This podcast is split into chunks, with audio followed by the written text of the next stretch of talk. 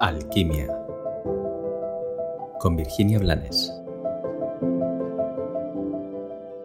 Hola, bienvenido y gracias por acompañarme un día más. Hoy vamos con una con una pregunta tal vez incómoda, espero que interesante. ¿Quién aparece en el espejo cuando te miras?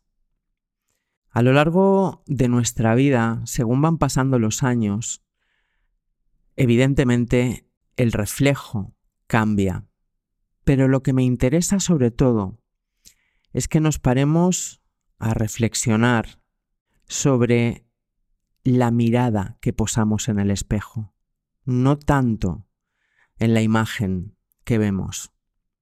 Me temo que muchas personas, cuando se miran a un espejo, consciente o inconscientemente, están esperando ver algo concreto. No están abiertos a descubrir lo que aparece. Están esperando verse más jóvenes, más altas, más delgadas, más fuertes, más, más, más. Están esperando encontrar una imagen que dentro de su cabeza han identificado con aceptación, éxito, felicidad, belleza o cualquier cosa que no sienten que tienen.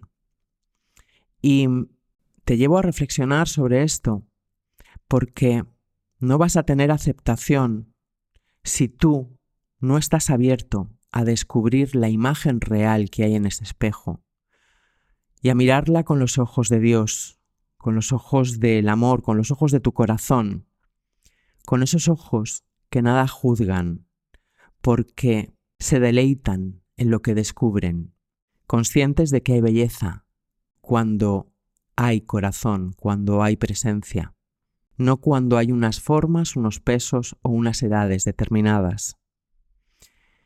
No vas a poder sentirte exitoso o exitosa si tú no sonríes y no amas esa imagen que aparece en tu espejo no vas a sentirte digno de ser amado o amada si tú no amas eso que ves de ti frente a ti.